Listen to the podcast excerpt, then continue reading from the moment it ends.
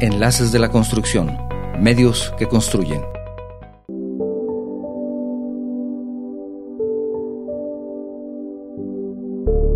Muchas personas migran a las ciudades porque ofrecen oportunidades, acceso a los servicios, mejores empleos, educación, etc. Desafortunadamente esto no es siempre así. Te invito a que nos acompañes a esta charla con el ingeniero Luis Enrique Barbosa Niño, quien nos comparte su punto de vista respecto a los desafíos y a las oportunidades para el desarrollo urbano desde el punto de vista de la ingeniería. Espero que nos acompañes. Empezamos.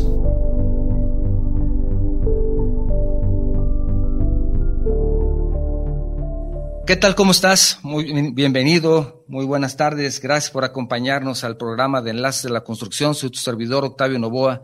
Estamos transmitiendo de manera simultánea y en vivo desde nuestro estudio en la ciudad de Guadalajara, Jalisco, México, para todo el mundo por medio de guanatosfm.net, radio y televisión digital y también por las plataformas de, de Facebook y de YouTube.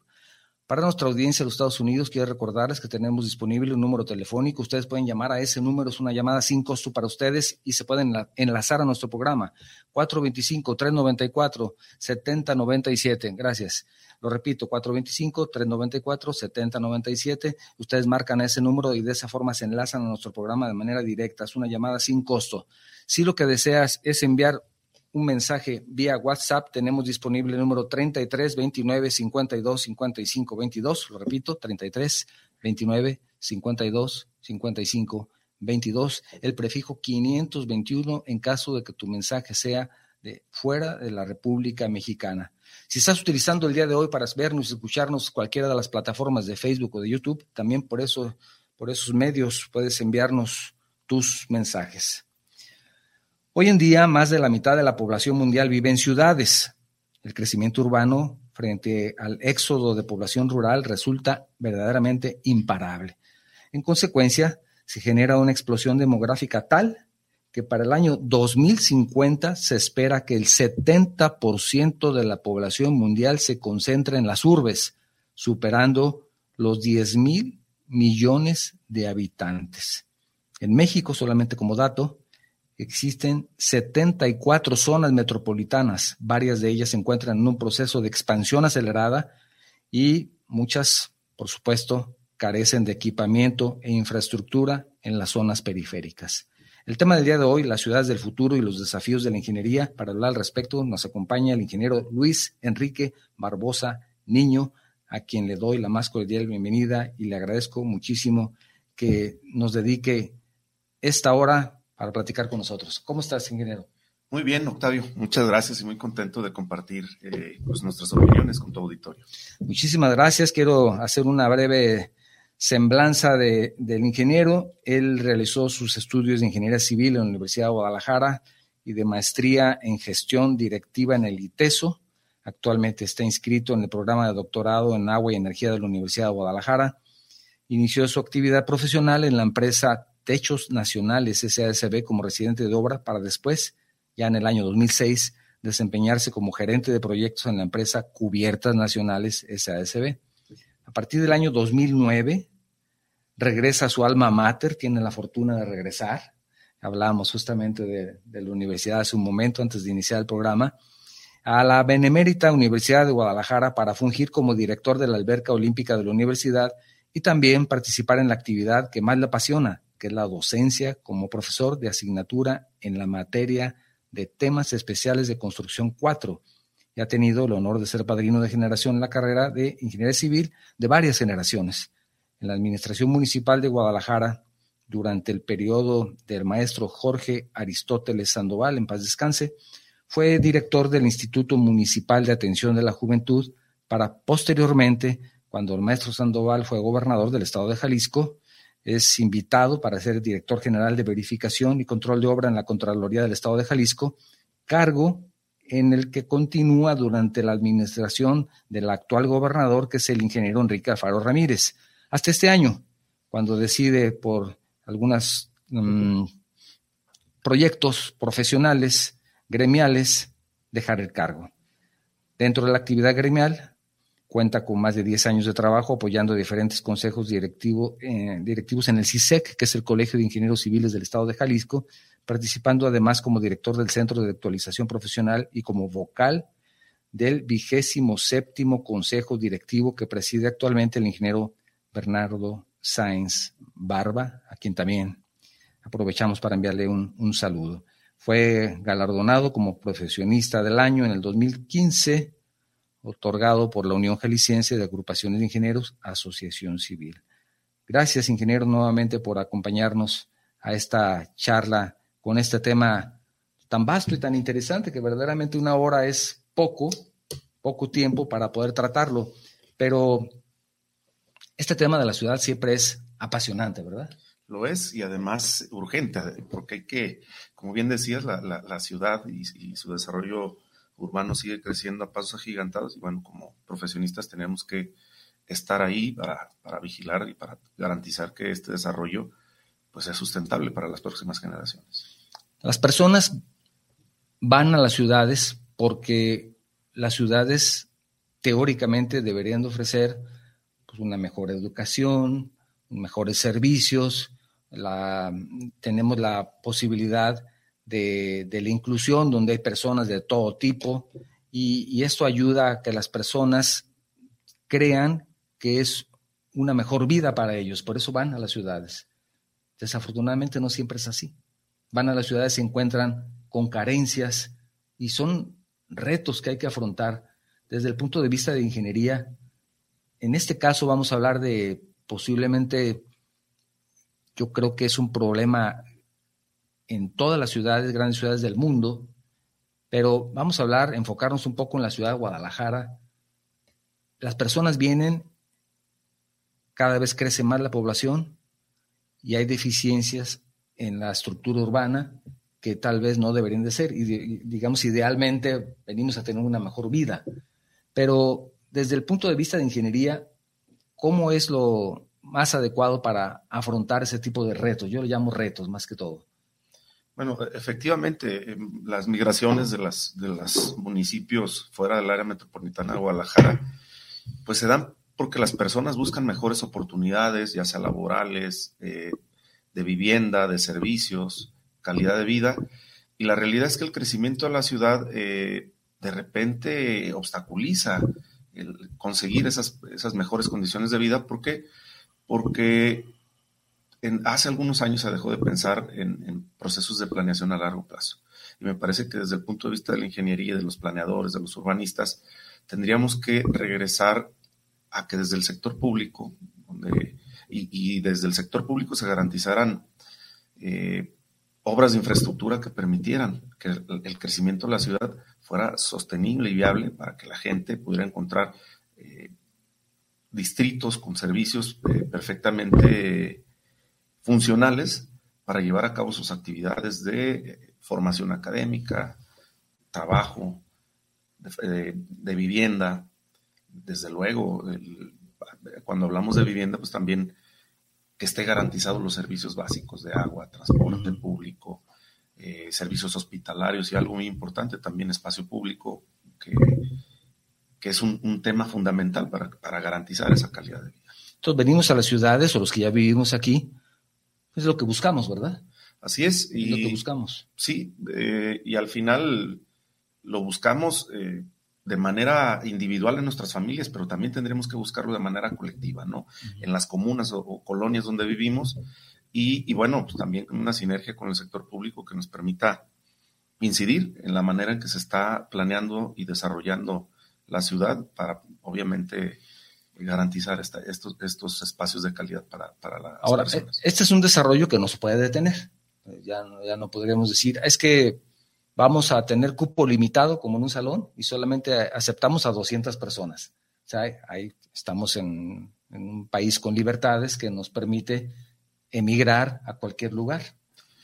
Y, buscamos, digamos, Guadalajara es un, un polo de atención precisamente por todo lo que ofrece pero necesita más.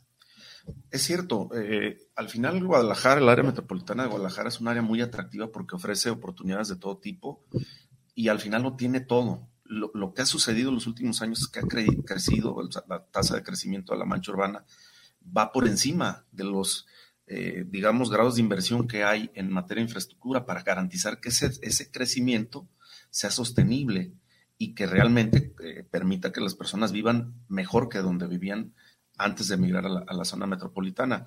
Y, hay ejemplos muy claros de la ciudad eh, en los que la verdad se ha visto la carencia pues, de los procesos de planeación a largo plazo. Eh, pudiéramos hablar, por ejemplo, del desarrollo que, se ha, que ha habido hacia el área de Tlajomulco, una ciudad lineal con pocas vías de comunicación y que pues en estos últimos años ha colapsado, ¿no?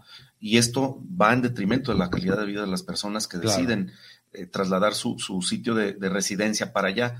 ¿Por qué? Porque, eh, por ejemplo, hablamos en materia de movilidad urbana, pues ya hay personas que tienen que invertir al día tres hasta cuatro horas para poder llegar de sus eh, lugares de residencia a los lugares donde llevan a cabo sus actividades productivas. Y eso, pues es tiempo que se deja de producir, pero sobre todo y más importante, es tiempo que se deja de convivir con la familia, que eso es lo que realmente tendría que ser el fin último de la planeación urbana, ¿no? Que la gente pueda vivir, trabajar, estudiar, comerciar, divertirse en distritos que cuenten con los servicios, reduciendo eh, los tiempos de traslado, ¿no? y, bueno, si vemos esta parte, este polígono de la ciudad, pues tiene que ver con ese crecimiento que no garantizó las, infraestructuras para que las personas pudieran eh, reducir sus tiempos de traslado y, aprovechar esos tiempos en estudiar, en convivir con su familia, en producir, en emprender, etcétera. Y, ha sucedido que lo que se busca ahora es tener esos, esos distritos, esos polos de desarrollo en donde ya no tengas que ir a otra parte, donde encuentres bancos, donde encuentres escuelas, donde, para que no te traslades.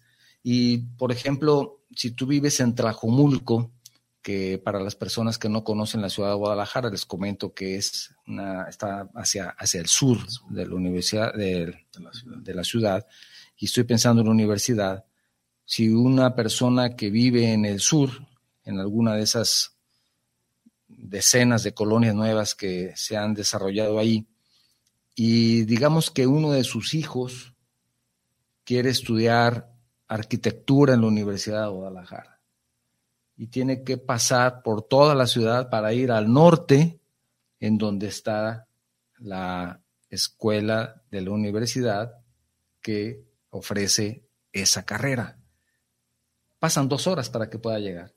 Y más vale que no piensen regresar hasta que terminen sus actividades, porque no podría regresar a su casa y otra vez a la universidad a una clase por la tarde, entonces se queda ahí todo el día. Pero son dos horas de ida y dos horas de vuelta al menos, ¿no? Al menos. Y, y por ello ahora la universidad dice, bueno, ahora nuestras universidades van a tener no solamente arquitectura ahí, sino arquitectura en Tonalá, arquitectura en, el nuevo centro universitario en tal lugar, etcétera, etcétera. Están buscando ellos también, ven esa problemática de desvincular justamente esos puntos donde se tenía que ir a otros puntos para apoyar en eso. Entonces, es, parte de un proyecto, me parece que va permeando hacia el comercio, la educación, el entretenimiento, en, hacer esos polos o distritos donde encuentres todo y no tenerte que trasladar. ¿Lo consideras así? Sí, y la verdad es que conozco pues el diseño institucional de la universidad y ha dado grandes pasos, no de ahora, de, los últimos 20 años, poco más.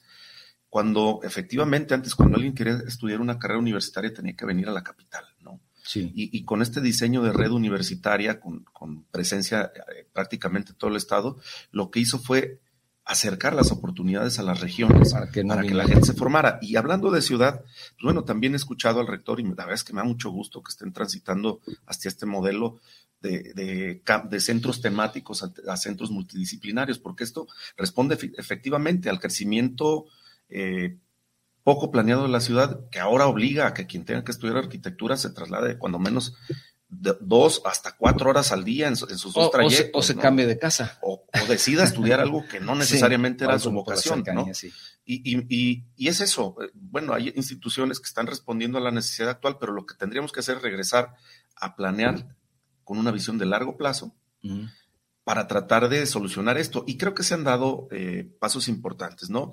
Las eh, más recientes administraciones, por ejemplo, en algunos municipios han modificado el código urbano y ahora eh, el concepto de desarrollo orientado al transporte me parece que le va a hacer bien a la ciudad y que es un asunto, es un, es un concepto que efectivamente va a tardar años en dar los resultados que, que se quieren, pero los primeros pasos en ese sentido ya se están dando y esa es una buena noticia, ¿no? Pero hay muchos otros, por ejemplo, en tema de agua, de movilidad de transporte público masivo que todavía vamos muy por detrás de la problemática que presenta la realidad y la actualidad en nuestra ciudad. Sin embargo, está trabajando en ello, ¿verdad? Lo, que nosotros tenemos eh, entendido es que sí, por ejemplo, el, plan de redentificación de Guadalajara me parece que es una buena medida. ¿Por qué? Porque Guadalajara, si bien es cierto que en algunos sectores de la ciudad hay infraestructura vieja, pero la hay, ¿no? Sí. Pero hay, hay, hay colonias en la periferia, sobre todo en los, municipios del norte y del sur de la zona metropolitana, hay colonias que no tienen todavía los servicios básicos, ¿no? Entonces, tratar de encontrar una política pública que le permita a la gente opciones viables para regresar a vivir a los lugares donde tienen sus actividades primarias productivas, me parece que también es un, es un buen avance y que sienta las bases de lo que esperemos que algún día sea una ciudad más pujante, que es el área metropolitana de Guadalajara. En el caso de movilidad se han dado grandes pasos, falta mucho, pero hay un proyecto en particular que me parece muy interesante, que es el mi macro periférico, en donde pusieron el, nuevo autobús que circula por toda esa zona, pero tú dices, pasan años para poder ver el éxito de este tipo de obras, pero ahí prácticamente fue inmediato.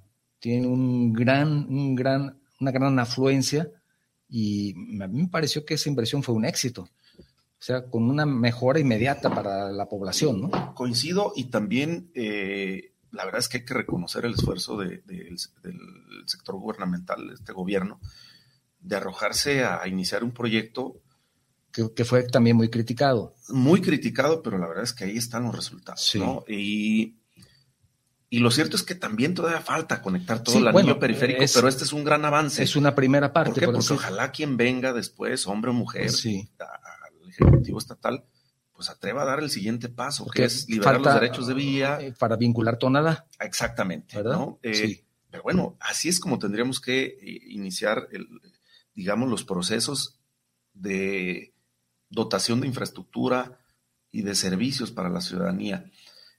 cambiar la visión de decir, oye, solamente voy a hacer, emprender proyectos que alcance a ver terminados en mi administración. Y esa visión creo que le ha hecho daño a esta ciudad y a este estado. tendríamos que regresar a plantear proyectos que tal vez no vean la conclusión en una, en una sola administración, pero que son proyectos necesarios. Y ahí, hablando de transporte público, pues bueno, vemos que hace algunos años se retomó las líneas de, tren eléctrico en la ciudad de Guadalajara, pero eso nunca debió de haber dejado de, construirse, ¿no? Sucedieron las dos primeras líneas allá en los, en los años noventas.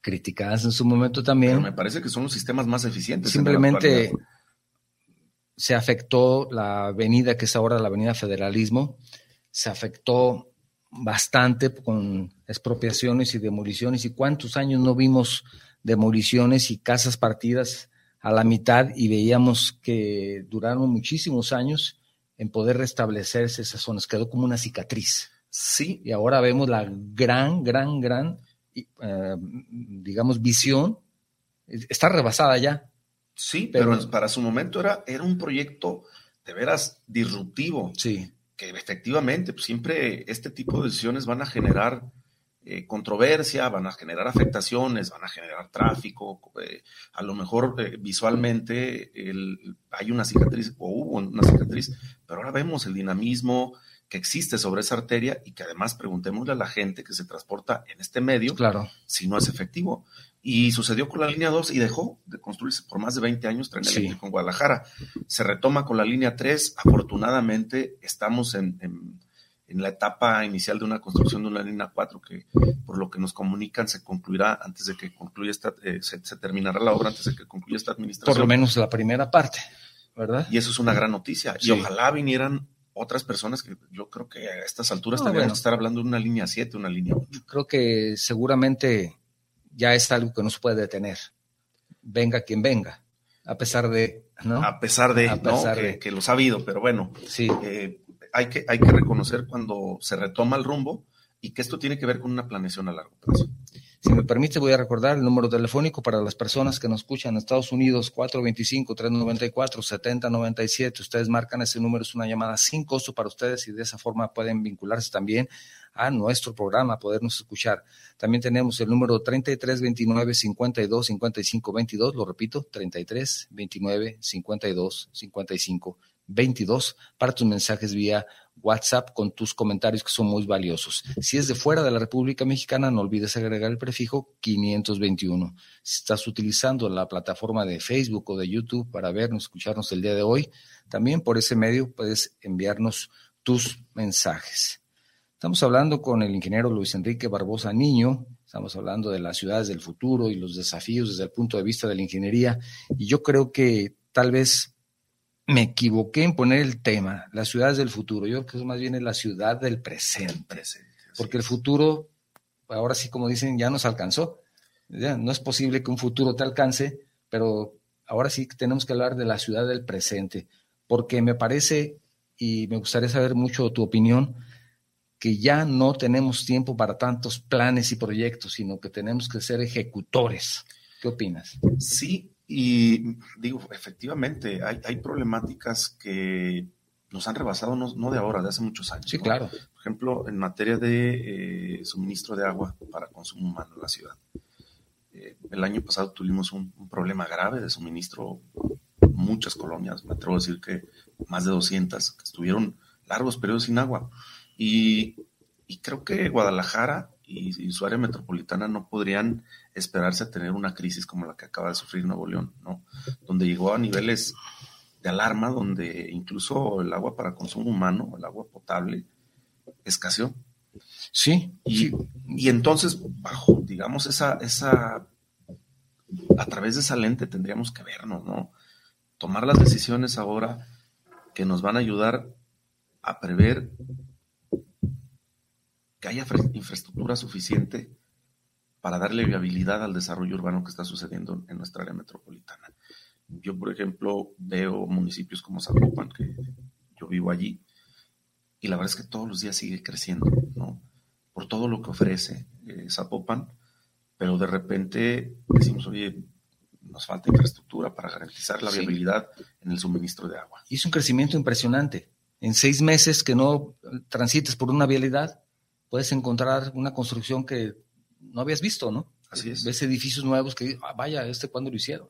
Así es. Eh, también es importante señalar, eh, yo le reconozco al ingeniero Enrique Alfaro, que además es miembro del, del CISEG, que está tomando decisiones muy valientes en el sentido de atajar problemas que tenían cuando menos vigentes 12, 15 años en la ciudad, un déficit de cerca de 3 metros cúbicos y ahora mismo se está llevando a cabo procesos para que eh, a través de una sinergia con la iniciativa privada se, se puedan eh, fortalecer los sistemas de abastecimiento que tiene el área metropolitana para subsanar ese déficit. El, asunto aquí es que la ciudad sigue creciendo, el déficit ya está, ¿no? Y que eventualmente ese déficit va a crecer en su demanda. Entonces, hace falta tomar decisiones de más largo aliento para garantizar la viabilidad del crecimiento de, nuestra ciudad. Cuando hablamos de ciudades del futuro, efectivamente, tendremos que entrar a, la discusión también de que el tema del cuidado al medio ambiente y los recursos naturales no es un tema secundario, ¿no? Y, muchas veces vemos que en, proyectos grandes que se emprenden, no solo en este estado, sino en el país, ni siquiera hay estudios de impacto ambiental, ya no digamos un plan de mitigación de ese impacto. Y me parece que estamos tomando decisiones a veces hasta de manera egoísta, porque el medio ambiente no nos pertenece, el medio ambiente le pertenece a la humanidad. Y nosotros, pues, digo, hablando, digamos, en, en, marcos referenciales del desarrollo de las, de las eh, civilizaciones, pues somos muy efímeros, pero vienen generaciones detrás de nosotros en las que no estamos pensando cuando hablamos de desarrollo de las ciudades. Y, tenemos que regresar a eso, ¿no? El, componente del desarrollo sustentable tiene que ser transversal a todos los procesos de planeación y construcción de las ciudades. ¿Todo lo tiene que ser el gobierno? No. Y, estamos viendo ejemplos importantes, ¿no? A través de, mecanismos jurídicos, la participación de la iniciativa privada y de la sociedad organizada en procesos de inversión pública que nos permiten, a través del dinero que todavía no tiene el gobierno, empujar proyectos que son necesarios ahora y que eh, la iniciativa privada pone su capital a, cambio de una contraprestación para ir resolviendo. Y hay algunos ejemplos muy exitosos aquí en México. Bueno, ahora tenemos un ejemplo también de la disposición, que a veces no significa tanto, la, debe ser el primer paso más que dinero, el querer ayudar o el querer apoyar. Y tenemos un caso, por ejemplo, de la Universidad Autónoma de Guadalajara, en donde permite que se amplíe una avenida, se comunique, que es muy necesaria, pero que pasa por su propiedad, y ellos dicen adelante. Entonces, ese tipo de circunstancia, cuando se tiene, cuando se quiere, se puede lograr muchas cosas, ¿no? Tiene que, totalmente de acuerdo, tiene que haber disposición, del, disposición y convicción desde el sector público, pero también esta sociedad no va a funcionar si le dejamos todo al gobierno. Privada Nos toca a nosotros, ¿no? Y, digo a los empresarios, a los académicos, a los investigadores, a los que estamos, a los que nos tocó pasar por el servicio público, a todos.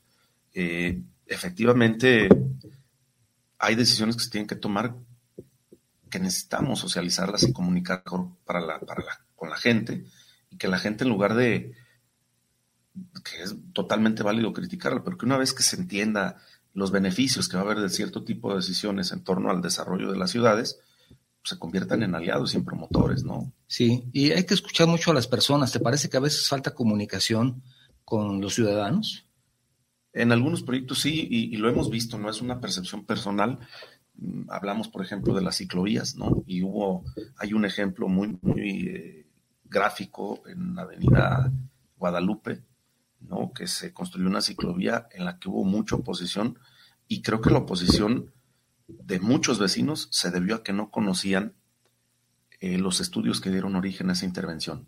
Y me parece que cuando la gente entiende cuál va a ser el beneficio a mediano y largo plazo, termina casándose, involucrándose en los proyectos, ¿no? Que si pudo haber habido un diseño mejor, probablemente sí. O sea, entonces pues, faltará también escuchar del otro lado, o sea, buscar lo que se llama ahora socializar. Sin embargo, hay ocasiones que no se quiere socializar, no se quiere comunicar a los ciudadanos lo que se desea hacer porque de alguna forma lo primero que se encuentra es el rechazo. Ya sabemos que, oh, no, no, no, ¿cómo van a poner esto? Yo mi cochera me van a estorbar, etcétera, etcétera, etcétera. Y es lo primero que se encuentra. Entonces, el no querer enfrentar esto por, por pensar que no va a funcionar en el momento que lo socialices, eso también obliga a quedarse callado y a no, mejor hago la obra en la noche y ni que se dé cuenta ya después que se, que se quejen. Puede estar sucediendo, pero la verdad es que creo que tiene que ver más con el sistema político y el sistema administrativo en nuestro país y en nuestro estado. ¿Por qué? Porque normalmente el tomador de decisiones, el político, pues tiene un periodo muy corto para dar resultados. Y entonces lo que busca son acciones inmediatas que le ayuden a generar opinión pública. Eh, creo que con esta reforma electoral donde los alcaldes tienen la posibilidad a partir de, de una eh, digamos, puesta a consideración una elección intermedia de darle continuidad a sus proyectos, les podría dar la oportunidad de planear en un horizonte más largo. Y lo digo de esta manera, en este mismo caso, me parece que, y yo he platicado con mucha gente que vive ahí, y la verdad es que están encantados del resultado que tuvo la, la ciclovía, hay menos ruido, la gente puede disfrutar más del espacio público y de su derecho a la ciudad, ¿no? Eh, hay una parte donde se genera, digamos, un, cuello de botella acá cerca del periférico que probablemente pudo haber habido un diseño distinto o no tendría por qué haber sido el mismo diseño en toda la, ciclovía y eso les hubiera ayudado con pequeñas modificaciones a generar un flujo más continuo en esa que todavía se podría hacer. Todavía se puede hacer. y además... Pero ahí habría que reconocer, oye, me equivoqué. Y, en, ocasiones, en ocasiones esto tampoco sucede, ¿no? Y, Octavio, la verdad es que hay un dicho que a mí me gusta mucho, que no se equivoca el que no trabaja. Sí, ¿no? eso sí. Y, no pasa nada cuando el tomador de decisiones dice, a ver, así probablemente pudimos haber encontrado una solución más viable, ¿no? Es que seguramente hubo un proyecto, sin embargo, al momento de ver los flujos en tu computadora, en tu escritorio, pues no fueron los reales. Ya te encontraste que fue diferente. Entonces, ¿se vale corregir? Claro digo, es parte de la condición humana, ¿no? O sea, decir, oye, mira, vamos a hacer este último kilómetro por una calle alterna porque creemos que es cambiar la sección de la ciclovía. Cambiar la sección o algo, hacer algo. Exacto, ¿no? Pero bueno, al final, a mí siempre que me preguntan, oye, ¿estás a favor o en contra de las ciclovías? Siempre voy a estar a favor, siempre. De lo que sí estoy en contra es que las intervenciones vengan antes de un proceso de socialización, pero además de apropiación del ciudadano de los proyectos, ¿no? Si el ciudadano se apropia del proyecto entonces y se logra hacer, entonces también lo cuida y lo defiende, ¿no? Porque es suyo, porque sabe lo que le sirve, lo que, lo que, le, lo que le beneficia. Es una de las ventajas que... Siempre, y es un ganar-ganar, ¿no? Un ganar-ganar. Entonces lo que hay que buscar precisamente desde tu punto de vista, socializar las obras que impacten de manera directa a la ciudadanía, porque hay obras que no no es posible socializar en el sentido de que tal vez una persona común y corriente como tu servidor, pues no puede conocer de una obra de un drenaje profundo cuáles son los beneficios que va a tener en los próximos 20 o 30 años, pues, estoy diciendo un supuesto. Entonces, si a mí me preguntan, yo voy a decir, pues no me gustaría, o sí me gustaría, pero no tengo las bases. Entonces, creo que hay lo que afecta directamente digamos que sí se puede socializar, pero grandes obras los tienen que tomar las decisiones los técnicos, ¿no? Así es, a ver, y creo que el proceso de socialización es solo una etapa, ¿no? Al final los procesos de gobernanza van mucho más allá, es decir, eh, hacer un estudio mucho más amplio, multidisciplinario, de los proyectos que se van a, eh, emprender en ciertas zonas de la ciudad e involucrar a los directamente eh, afectados, afectados o beneficiarios. o beneficiarios. Y esto implica buscar a quienes tienen conocimientos técnicos en los polígonos donde se va a intervenir y hacerlos parte de las decisiones. Para, para nosotros, eh, como ingenieros civiles, nos utilizan mucho de referencia nuestras comunidades, nuestras colonias. Por ejemplo, donde yo crecí, cuando estaba estudiando ingeniería civil, la, presidenta de, de, la sociedad de colonos me buscaba mucho, me decía, oye, queremos gestionar esto. Es decir, hacer comunidad y que quienes tienen experiencia en ciertos campos formen, parte de las decisiones, ¿no? Y sean como el vínculo, el vehículo entre los ciudadanos que no tienen una formación técnica y los tomadores de decisiones. Y que quien sí se convierte en un referente es el vecino con quien tienes una historia de vida, pues, apoyarnos de ellos para que nos ayuden a que sus vecinos, sus amigos, entiendan lo que técnicamente probablemente sería difícil explicarles. Y, te voy a preguntar algo un poco más adelante respecto a lo que me estás diciendo en este momento. Me gustaría por última vez recordar el número telefónico para las personas que nos escuchan en Estados Unidos, 425-394-7097, es una llamada sin costo para ustedes. De esa forma también, de pronto me preguntaron, oye, ¿para qué quiero escucharte vía telefónica si te estoy viendo en Facebook? Bueno, lo que pasa es que tienes que salir, pues puedes escucharnos llamando por teléfono, poner tus manos libres y sigues escuchando el programa si es de tu interés, ¿no? es. una forma más de comunicación. Es una forma, incluso como los alumnos tomaban clases hace algunos meses, ¿no? También estaban en el teléfono, ¿verdad? Teléfono, el traslado al, trabajo. Sí, entonces para eso está el teléfono, para el que guste escucharnos por ese medio. También tenemos Facebook, tenemos YouTube, para que puedan enviarnos sus mensajes y también un número de WhatsApp que es 33 29 52 55 22. Ahí estamos recibiendo sus mensajes. Ya tenemos algunos, algunos mensajes. Víctor Manuel Quintana Serrano, es un ingeniero civil del Colegio de Peritos de Aguascalientes. Manda un saludo. También Raúl Eduardo Castanedo, también te mando un saludo aquí de la ciudad de Guadalajara. Tenemos mensaje también de el ingeniero Adrián Baladés, te manda un saludo desde Acatic. Acatic, allá dice que está eh, donde cultivan chía. Así es. Tiene mucho, muchos y buenos amigos también. Buenos amigos y buenas personas. Un saludo a Catic. Un saludo a Catic. Primera vez que sigo Enlaces de la Construcción. Espero que no sea la última. Un gran saludo. Carla Rivas, saludos para Enlaces de la Construcción. Ella desde la Ciudad de México. Gracias, Carla. También el ingeniero Sergio Gómez, saludos al programa. El ingeniero Novoa, gracias. Desde Ciudad del Carmen, en Campeche. Gracias. Hablamos de Campeche en un programa hace un par de horas. Estamos hablando de Campeche. Gracias, ingeniero. Orlando Chavira, saludos desde Palizada, Campeche también. Gracias. Andrea Medina, saludos al programa, saludos al invitado desde Tlaquepaque, Jalisco. Andrea Medina, que fue mi alumna. Tenemos que visitar Tlaquepaque. Las personas que vienen en Guadalajara, si no visitan Tlaquepaque, ya están, cometiendo, están cometiendo un pecado. tienen que ir, tienen que ir. Los invitamos para que vayan. Roque Toledo. Buenas tardes, estimado ingeniero. Interesante el tema de hoy. Saludos desde el estado de Chiapas. También están escuchándonos en Chiapas. De la misma forma, mando un saludo José Rincón. Dice saludos a Luis Barbosa Niño. Entrevista, gracias por esta entrevista, ¿no? Al contrario, José, estar pendiente, Pepe, Rincón. Omar Mora también está pendiente, gracias. Y también dice que, que invita a los directores de las secciones del CISEG estimado Pepe Rincón, han sido invitados por medio de, su presidente y aquí están las puertas abiertas, como bien sabes, para el Colegio de Ingenieros Civiles del Estado de Jalisco, al que particularmente le tengo un, respeto muy, muy especial, tú lo sabes. Aquí está el foro abierto y siempre ha estado. Eduardo Mora también dice saludos al maestro Luis Barbosa. Gracias, Eduardo, por tu apoyo también. Muchísimas gracias, Olivia. Olivia Ríos Llamas, también felicidades por el programa, saludos al invitado, excelente tema. De misma forma, también te manda un afectuoso saludo Jesús Vega Saldaña.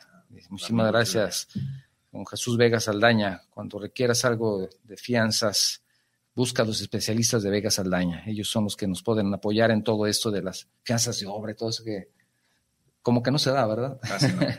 Él es el especialista y si buscas una asesoría, Vega Saldaña son los indicados. Francisco Díaz, también el ingeniero Díaz, saludos a los dos. Estoy convencido que vienen excelentes tiempos para los ingenieros civiles.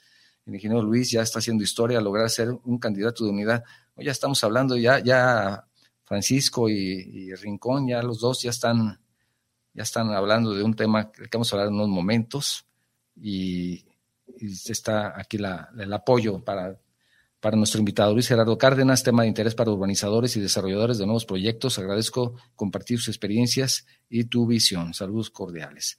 También la ingeniera Reina Sandoval Torres, saludos también. Gracias, Reina, por estarnos escuchando, igual que el ingeniero Amancio Berrones. Macrina Arce también, saludos para el maestro Luis Barbosa Niño, grandes éxitos.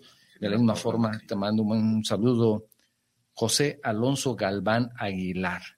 Dice, como lo he venido comentando, buenos proyectos y muy clara la forma de comentarlos explicarnos. Muy bien, Luis. Un saludo a ambos. Muchísimas gracias. Marco Rosales, las líneas del tren eléctrico y macrobús en la ciudad son una infraestructura de primer mundo. Lo único que falta son más unidades porque se llenan demasiado. Más unidades para que una frecuencia más corta, por supuesto. Creo que solo falta que pasen con más frecuencia para que nuestra movilidad en transporte público sea excelente es, por ejemplo, un comentario que nos ayuda a tomar en cuenta este tipo de mm, carencias que tal vez con una pequeña inversión se logren grandes beneficios. Hay, obras o inversiones que no necesitan ser tan grandes como hablamos del, del macrobús en el periférico, que, que, dan grandes beneficios de manera inmediata, ¿no crees, ingeniero? Sí, y, y al final eh, son, son inversiones que van más allá, insisto, de, lo que dura una administración, es, visión de largo plazo. Hace pocos años se amplió la capacidad operativa de la línea 1 del tren ligero, se ampliaron los andenes, se compraron más vagones y esto con un paso de un, de un tren pueden abordar más personas. Sí. En la, en la línea 2, eh, que da servicio para las colonias que están por allá cerca de la colonia Jalisco, Tetlán, La Aurora, pues es un transporte súper eficiente, ¿no? Sí, No lo cambiarían, yo no lo cambiaría por nada. ¿No? Aspiraríamos a que Guadalajara tuviera un sistema parecido al de la Ciudad de México, obviamente. Sin embargo, lo visitas a diferentes horas y ves que es muy exitoso. Sí, claro. Funciona muy bien. Sí. Y en horas picas, pico, por supuesto que hay mucha gente, pero digamos que no como la Ciudad de México, que es ahí sí que está totalmente rebasado. Así es. Aquí hay horas pico, hay momentos que son complicados, pero no son tan largos esos periodos. Y creo que los sistemas de gestión de los sistemas de transporte en Guadalajara están mejorando para bien. Sí, ¿no? mejorando. Eh, me voy a regresar a la parte, por ejemplo, ahora de la línea 4, ¿no? Hay, hay quienes han criticado que se haga una línea de tren que se puede resolver con una línea de macrobús, pero esto tiene que ver con la visión de largo plazo. Sí. Me parece que la es un transporte más eficiente. Así es. El tren ligero, tren eléctrico, que si bien es cierto es más caro, pero tiene un horizonte de muchos más años. Pero eso faltaría comunicarlo tal vez, ¿no? Así es, ¿no? Eh, yo he escuchado personas que dicen, no, es que con lo que van a gastar en la línea 4 podrían hacer tres o cuatro líneas de, de, macrobús. Sí. Probablemente sí, probablemente sí. Pero si pensamos con, eh, digamos, un horizonte más allá de 10, 15 años, me parece que la solución, y lo vemos en las ciudades más importantes del mundo, claro. son los sistemas de transporte masivo poco contaminantes. Claro, si tú quieres hablar de grandes ciudades, pues nada más piensa en Londres y tiene más de 100 años, entonces puedes imaginarte. Es muy eficiente. Es muy eficiente, claro. no digo que sean los mismos vagones, pero o que no hayan hecho nunca una reparación, pero a largo plazo son, son muy eficientes. Entonces aquí son autosustentables. Se tiene que ver el, proyecto, pero falta socializar esa palabra que le gusta tanto a los políticos, ¿no? Socializar. socializar. Yo le digo comunicar, pero... Que la realidad es eso. Socializar hace falta, hace falta. Y, creo que también es un nicho de oportunidad para los profesionistas de, nuestra rama el encontrar los, digamos, los mecanismos idóneos para convencer al tomador de decisiones que lo que les estamos planteando nosotros como una solución es viable y tiene ganancia también política para ellos, ¿no? Eh, porque muchas veces eso es lo que incentiva al tomador de decisiones a elegir entre una y otra opción. La manera en que sus especialistas le plantean estas soluciones y también le pone sobre la mesa cuál es la ganancia de tomar esa, decisión eh, con respecto de otra. Tienes mucha razón. También mando un saludo, te mando un saludo, ya me apunté, pero no, es saludos para ti. Y Taldewi Pérez, ah. excelente tema y mejor con una persona experta en el tema. Excelente ingeniero y maestro. También Juan Carlos Navarro Vidrio nos hace un comentario. Gracias, Juan Carlos, por tu mensaje. Desgraciadamente, dice, se le dio prioridad al vehículo y a la vivienda sin tomar en cuenta el impacto que éste ocasionaría. Fueron políticas públicas en su entonces federales, federales que permearon, por supuesto, todos los estados. Se comenzó con la tala de árboles indiscriminada. Bueno, esto lo vemos también en algunas zonas de mm, Santanita, por eso las inundaciones, todo ello. Y el retiro de áreas verdes en casas se cambió el jardín por la cochera y se quitaron los árboles de la calle para evitar barrer. Esto ya es gran parte de la sociedad. Entonces ahí podemos ver que es también la sociedad la que tiene que intervenir. Yo quito el árbol de aquí afuera porque me da flojera barrerlo. Bueno, barrer las hojas, ahora sí que pues, es culpa mía, ¿no? Así es. Entonces también la sociedad puede aportar. Dice también Juan Carlos, así se podrían dar muchos ejemplos, tiene razón. Dice, Mm, si hubiese habido concientización y socialización, la historia sería otra. Muy buen tema. Felicidades al ponente, al maestro Barbosa Niño. Te manda un, saludo. Muy generosos mis exalumnos, algunos de ellos. También tenemos saludo de mm, el ingeniero Gerardo Cárdenas. Decía, la avenida Enríquez de León es de cinco carriles y cambiará a tres carriles por la ampliación de maquetas y dos ciclovías ¿Qué opinan al respecto? Yo no conozco el proyecto, pero no sé si tú sabes de este proyecto que se está haciendo en este momento en la avenida Enrique Díaz de León. Él dice que de cinco se cambia a tres.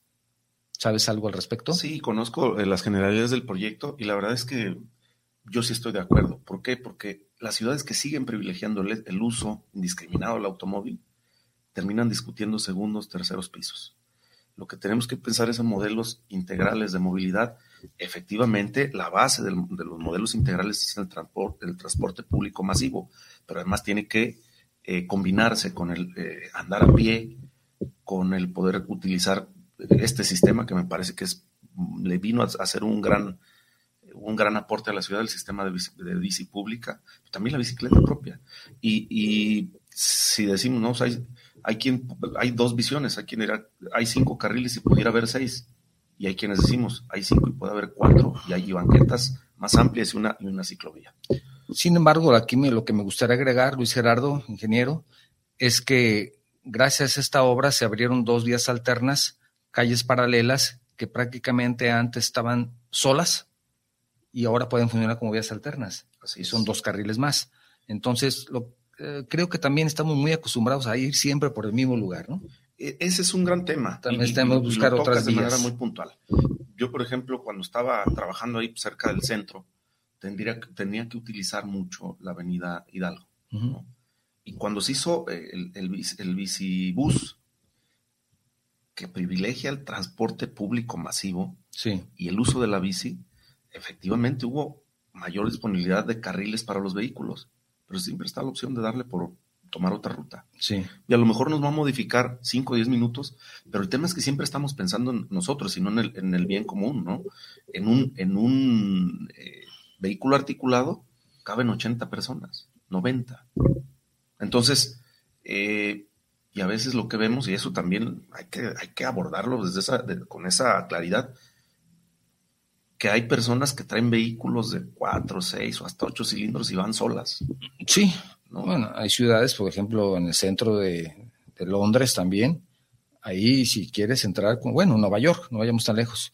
Hay zonas de la ciudad en el centro que si quieres entrar con tu automóvil, pagas un impuesto especial. Así es. Tienes que tener un permiso. Yo, quiero ir en mi Ferrari al centro de Nueva York.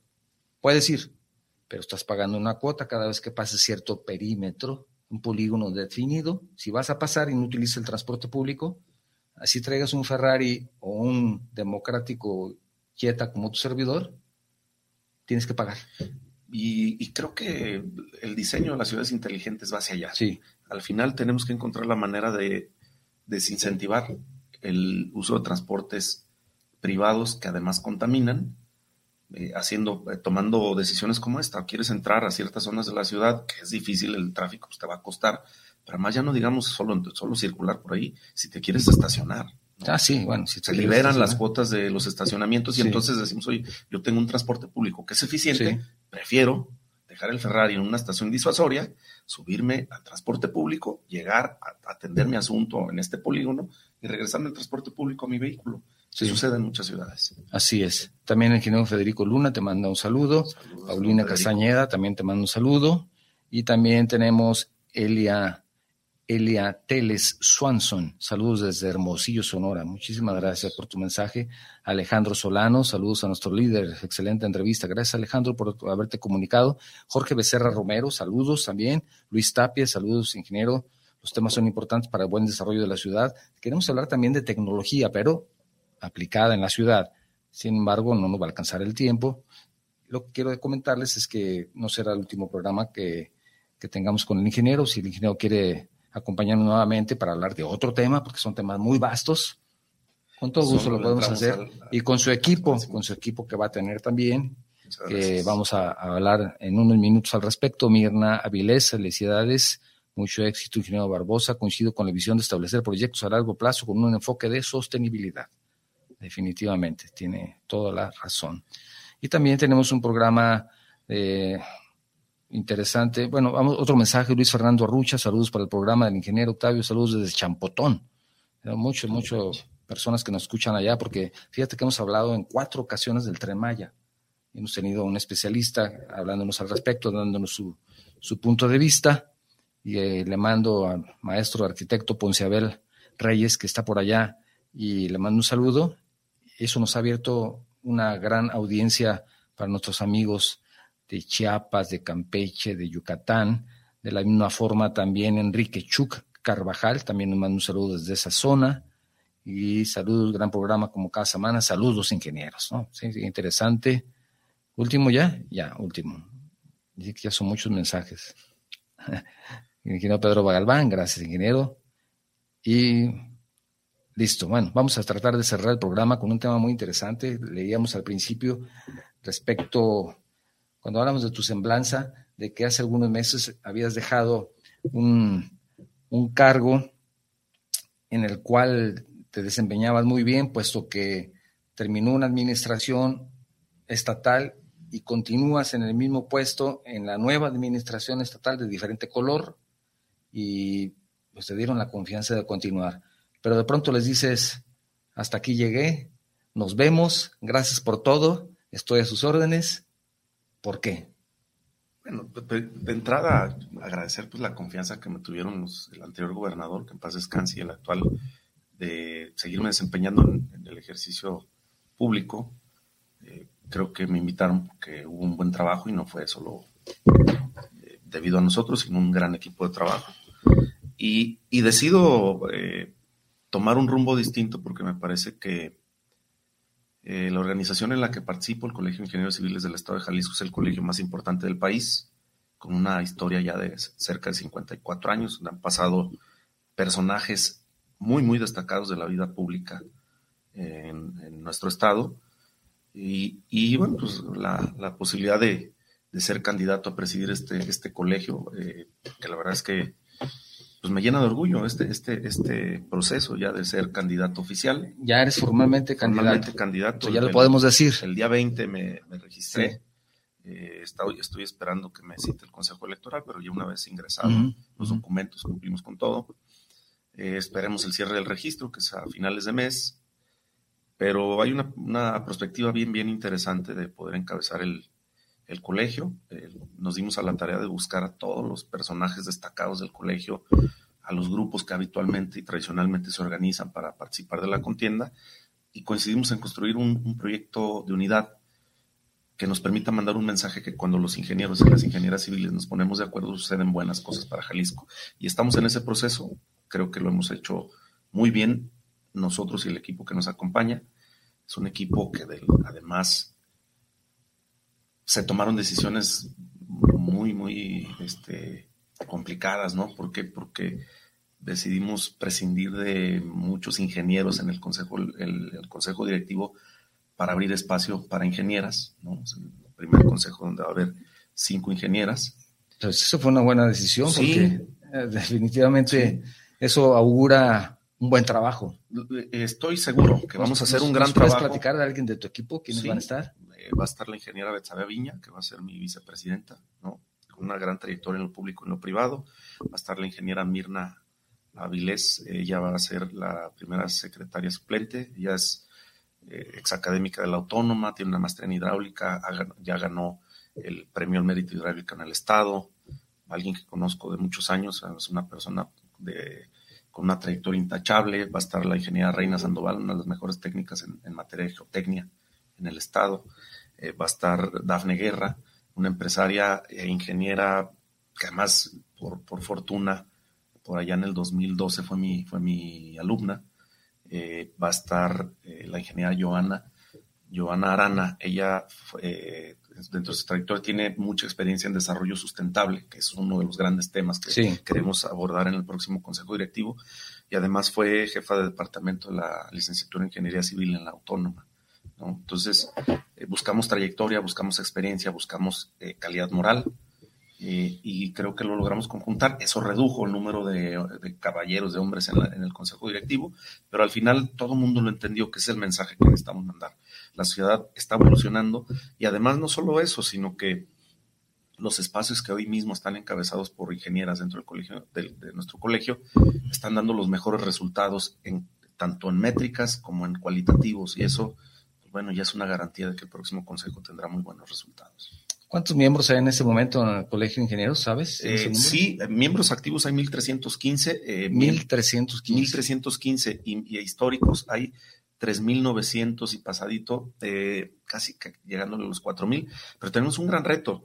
Eh, nosotros nos dimos a la tarea de conseguir los datos de la, de la Dirección General de Profesiones del Estado y nos dicen que hay más de 5.100 ingenieros con cédula estatal. Sí. Entonces hay 1.300. Tenemos un margen muy amplio por comunicar, por encontrarlos, por hacerles atractiva la participación. uno de sus objetivos es precisamente ese, que las personas que están ya con cédula profesional conozcan al colegio y se integren? Ese es uno, eh, y, para esto tenemos que transitar por una modificación en los estatutos que nos permita llevar a cabo sesiones de consejo fuera de nuestra sede. Es decir, somos el Colegio de Ingenieros del Estado de Jalisco, no del área metropolitana. Así es. Eso nos, nos lleva a tener que explorar las diferentes regiones. Y otro objetivo es abrir las puertas a las nuevas generaciones y a las ingenieras. Y ese es un gran reto, porque históricamente los, los márgenes de participación de las mujeres es del cerca del 7% en el colegio. Y yo tengo 13 años dando clases en la UDG, en la Facultad de Ingeniería, que cuando yo estudié era casi exclusiva de hombres, pero ahora veo... No, imagínate cuando yo estudié. Sí, me, lo imagino. Cada vez ha ido evolucionando para bien. Sí. Ahora he tenido salones donde 30% de las inscritas en la clase son mujeres y eso es esperanzador. Nosotros le decíamos a la Facultad de Ingeniería la isla de los hombres solos. Mm, ya cambió. Ya podrán ustedes entender el porqué. Sí, sí, así Una o dos compañeras y era muy complicado. Eh, también la generación que, a mí me tocó estudiar éramos 120 y entraron menos de 10 mujeres.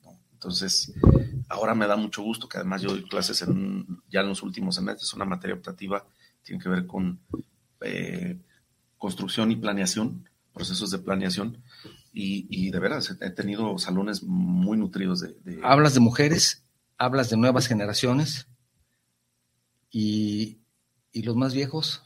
Eh, en mi consejo hay gente de muchísima experiencia, ¿no? Porque al final el empuje de las nuevas generaciones no puede estar desvinculado de la experiencia, de la sabiduría. Ya, ya los más de 60 ya no nos dejan entrar al colegio. ¿Sabían ustedes que la última vez que fui ahí como que como que dijeron este ya ya no está para No, ¿eh? nos ¿Eh? recargamos mucho. Yo, por ejemplo quiero hablar de dos personajes que son muy valiosos. Me dijeron que si necesitaba ayuda para entrar y me dijeron dónde estaba la rampa de discapacitados y como que ya no me vieron no me dieron buena cara. No, eh, Entonces también son aceptados los que tienen más experiencia. Todo el mundo. ¿No? Todos los ingenieros e ingenieras de este estado, y vamos a echar mano de toda su experiencia. Eh, traemos una agenda de avanzada muy importante y, es necesario que echemos mano de las habilidades, de las capacidades, de las aptitudes, de la trayectoria de todas las personas del colegio. Entonces iban a aceptar a mayores de 60. A, todas las personas. Sí, ya a los seniors. bueno, 65 para que... De hecho, mira, es bien curioso, la edad promedio del colegio de ingenieros es de 54 años. Entonces, lo que necesitamos es abrir, encontrar esquemas donde los jóvenes recién egresados saquen su cédula primero, ¿no? y después entiendan importante, que con los procesos de certificación profesional que van a entrar en vigor, en el próximo año, es necesario pertenecer a los colegios de profesores. a partir de enero. A partir, de, enero, de, acuerdo a la ley. Entonces, ¿cómo, planeas esa vinculación para que con, con, profesiones del Estado para que tengan esa actualización profesional los ingenieros? De entrada, hay que reconocer que el, actual Consejo del presidente Bernardo se ha hecho un trabajo extraordinario. Tienen muchos procesos de capacitación ahí, muchos ingenieros ya están si no listos con sus 180 horas para demostrarlas en enero, muy próximos. Entonces, lo que nosotros tenemos que hacer es continuar con esos cursos que ya existen, pero además ofertar algunos que ya formen parte de la cuota ordinaria. Es decir, que no solamente te den una carta por ser parte del colegio, sino que además tu cuota ya te permita tener cierto número de horas de capacitación incluido y que eso va a abonar para los que aún no, no las completan, que puedan tener ya las horas suficientes para poder acreditar eh, que se han capacitado y actualizado y obtener esta herramienta que se llama la certificación profesional. Y buscarán también tener una comunicación con los tres niveles de gobierno intensa para ser propositivos en los proyectos que requiere la ciudad. Desde luego, es, es aparte una de las tareas fundamentales del, colegio, ¿no? El, estar presente en la toma de decisiones en los tres niveles de gobierno, eh, a través de nuestras, las representaciones que nos otorga la ley, y también generar los, los acuerdos para poder eh, participar ¿no? de los procesos de gobernanza y que se tomen mejores decisiones en, pro del, de los ciudadanos de Jalisco. Tenemos, estoy viendo unos mensajes de Mario Valerio, felicidades. Aquí nuestra, nuestra auxiliar técnica está tomando un café, entonces no nos manda nada. Dice Omar Martínez, te mando un saludo. Miguel González, saludos ingeniero. Desde Michoacán. También Miguel González, Alberto Sepúlveda. Gracias, saludos al ingeniero Luis, al equipo de enlace de la construcción desde Aguascalientes. Enhorabuena por generar temas de interés para el gremio. Gracias, Alberto. Ya sabes que estamos a sus órdenes, como siempre. Víctor Manuel Quintana Serrano dice, saludos, estimado Octavio, y sí, pero muy hermosa época. Se habla, ah, ya sé de qué habla, habla de la isla de los hombres soles, sí. Muchas felicidades, su expositor, un tema muy interesante. Gracias, Víctor. Ah, Víctor es que es, parte de mi generación. Y también el arquitecto Carlos Martínez, un saludo. ahí está, está pendiente siempre de los programas. Y también Carlos tiene, por cierto, algunos artículos muy interesantes. Los invito también que lo busquen. él publica bastantes artículos interesantes del tema de la ciudad. Entonces es importante también escuchar todos los puntos de vista. Sí, es además, yo conozco al ingeniero Carlos, es un experto en temas de desarrollo urbano y planeación. Por ahí pronto vamos a poner Pronto vamos a, platicar con él. En caso del vínculo con la sociedad, ¿qué piensan hacer?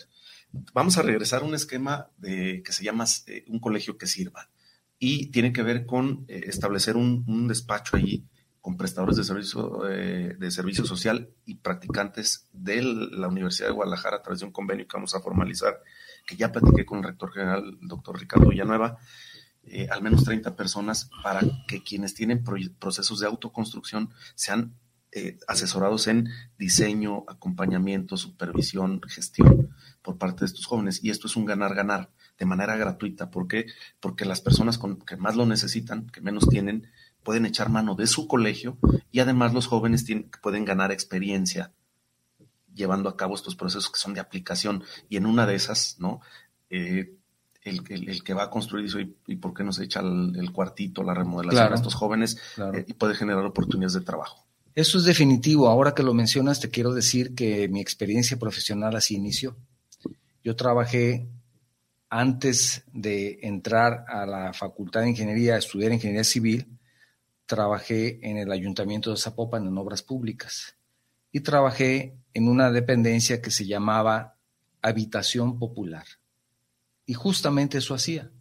Las personas llegaban a solicitar pues la experiencia del ingeniero, ahí se les hacía todo, se les hacía un estudio socioeconómico, se les hacía su proyecto, se les apoyaba para desarrollarlo en etapas, siempre y cuando fuera autoconstrucción, y ahí se les daban técnicas básicas de construcción, etcétera. Pero además, el permiso de construcción era gratuito, no se les cobraba el permiso de construcción, el ayuntamiento no lo cobraba, como un apoyo precisamente a todas las personas que deseaban construir su vivienda de pocos recursos y ahí les daban absolutamente todo. Y justamente ahí empecé a tener mis primeros trabajos como, ingeniero, como profesor. Ni siquiera como ingeniero, porque todavía ni siquiera entraba a, estudiar ingeniería. Sin embargo, el que en ese entonces era mi superior inmediato, que era el, ingeniero Santiago Ceseña, en paz descanse, que fue uno de mis grandes maestros que me enseñó desde joven toda esta actividad de la construcción, él es el que me asesoraba de manera directa y yo iba de su ayudante y ahí empecé poco a poco a conocer esto de la construcción.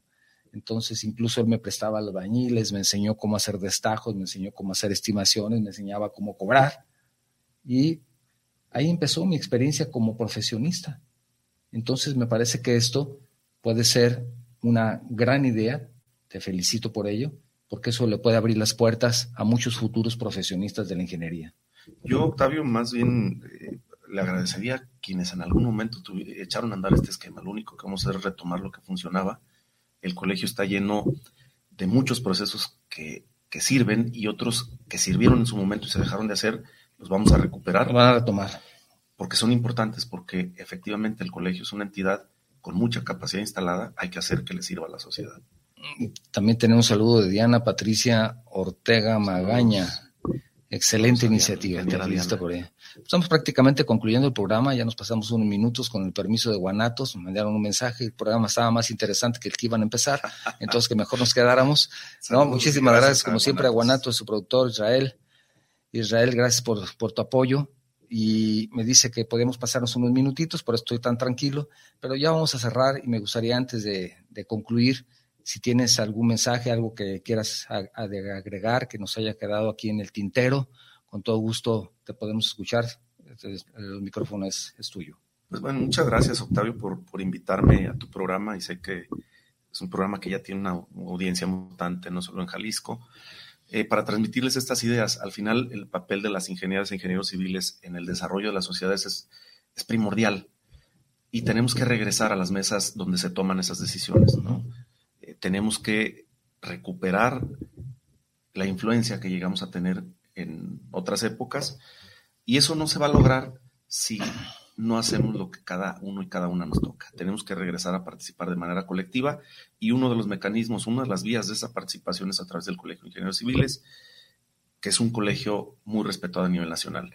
Quiero invitarlos también a asistir al cierre de campaña el próximo 17 de noviembre en la Terraza Las Fuentes. Están cordialmente todas y todos invitados y acompañarnos en la elección el día 24 de noviembre, que eh, si se llega a consolidar la candidatura de unidad, de todas maneras será importante mandar ese mensaje que los ingenieros y las ingenieras estamos unidos en una visión de futuro y que estamos dispuestos a trabajar de la mano de, los tres eh, niveles de gobierno para que Jalisco, para que Guadalajara sea una mejor ciudad para vivir, para nosotros y para nuestras familias.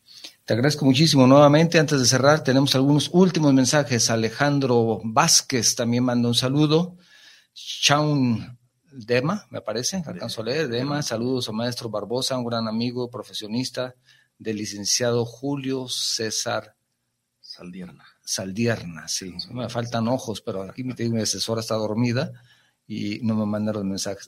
que ya lo corte. No, bueno, es que tenemos tiempo adicional. Y Víctor Daniel Ibarra, Medellín, saludos.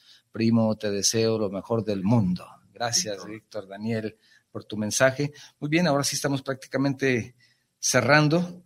Ya tengo aquí ojos de pistola que dicen cierra el programa ya. Muy bien, ya vamos a cerrar. Está bien. Gracias Israel, gracias a todos ustedes por habernos acompañado el día de hoy.